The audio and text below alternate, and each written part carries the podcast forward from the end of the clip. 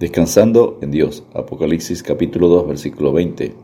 Pero tengo unas pocas cosas contra ti, que toleras que esa mujer Jezabel, que se dice profetiza, enseñe y seduzca a mis siervos a fornicar y a comer cosas sacrificadas a los ídolos.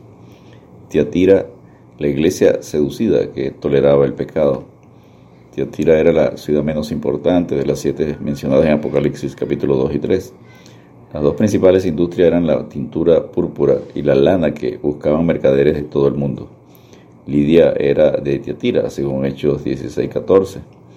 Las reuniones sociales y de sindicatos de trabajo incluían sacrificio a los dioses y terminaban en inmoralidad sexual y embriaguez. El dios de la ciudad era Apolo, hijo de Zeus, dios griego de la belleza, profecía, adivinación y de las artes en general. Exabel profetisa, pitonisa, adivina del templo de Apolo, estaba seduciendo a varios miembros de la iglesia para garantizar la aceptación social, la supervivencia del trabajo y la actividad comercial. Enseña el Salmo 115, versos 3 al 8. Nuestro Dios está en los cielos, todo lo que quiso ha hecho. Los ídolos de ellos son plata y oro, obra de manos de hombres. Tienen boca, mas no hablan. Tienen ojos, mas no ven Orejas tienen, mas no oyen. Tienen narices, mas no huelen. Manos tienen, mas no palpan. Tienen pies, mas no andan. No hablan con su garganta. Semejantes a ellos son los que los hacen, y cualquiera que confía en ellos. Punto número uno del mensaje a la iglesia de Tiatira. Apocalipsis 2, versículo 18. Y escribe al ángel de la iglesia en Tiatira, el Hijo de Dios, el que tiene ojos como llama de fuego y pies semejantes al bronce bruñido, dice esto. El pastor, ángel de la iglesia, debe proclamar la verdad de la iglesia de que está siendo condescendiente con las falsas doctrinas y el pecado. Jesucristo declara que Él es el Hijo de Dios. Él es el único a quien toda persona le debe la vida, según 1 Juan 5:12. El que tiene al Hijo tiene la vida. El que no tiene al Hijo de Dios no tiene la vida.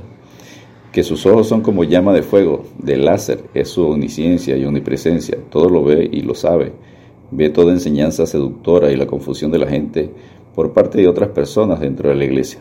Enseña el Salmo 139, verso 3. Has escudriñado mi andar y mi reposo, y todos mis caminos te son conocidos. El reflejo brillante de sus pies enfatiza en la indignación y juicio justo de Cristo. Advierte Eclesiastés 12, 14, porque Dios traerá toda obra a juicio, juntamente con toda cosa encubierta, sea buena o sea mala. Punto número 2. Reconocimiento de la iglesia en Teatira, Apocalipsis 2.19. Yo conozco tus obras, y amor, y fe, y servicio, y tu paciencia, y que tus obras postreras son más que las primeras.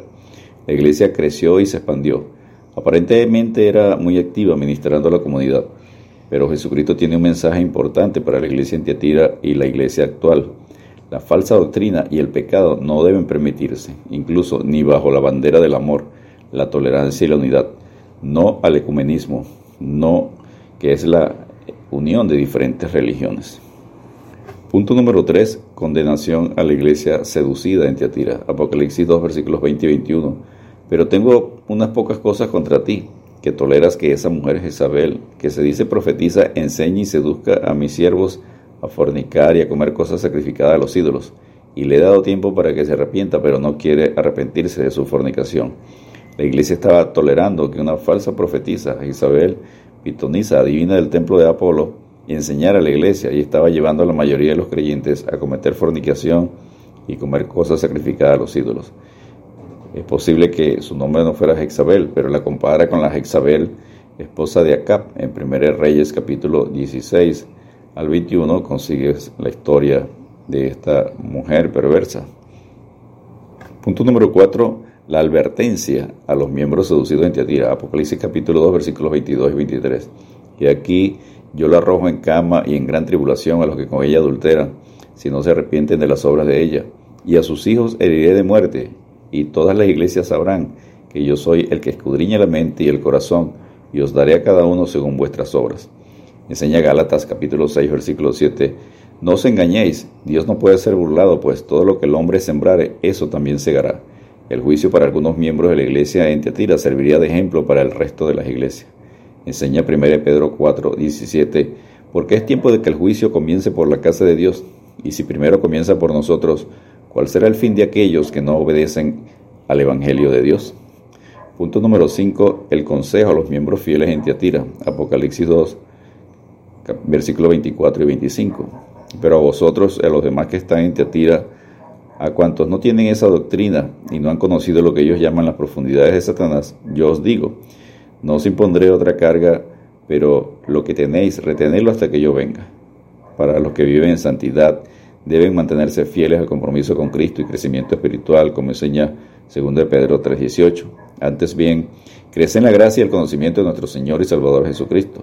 A Él sea gloria y ahora hasta el día de la eternidad. Amén.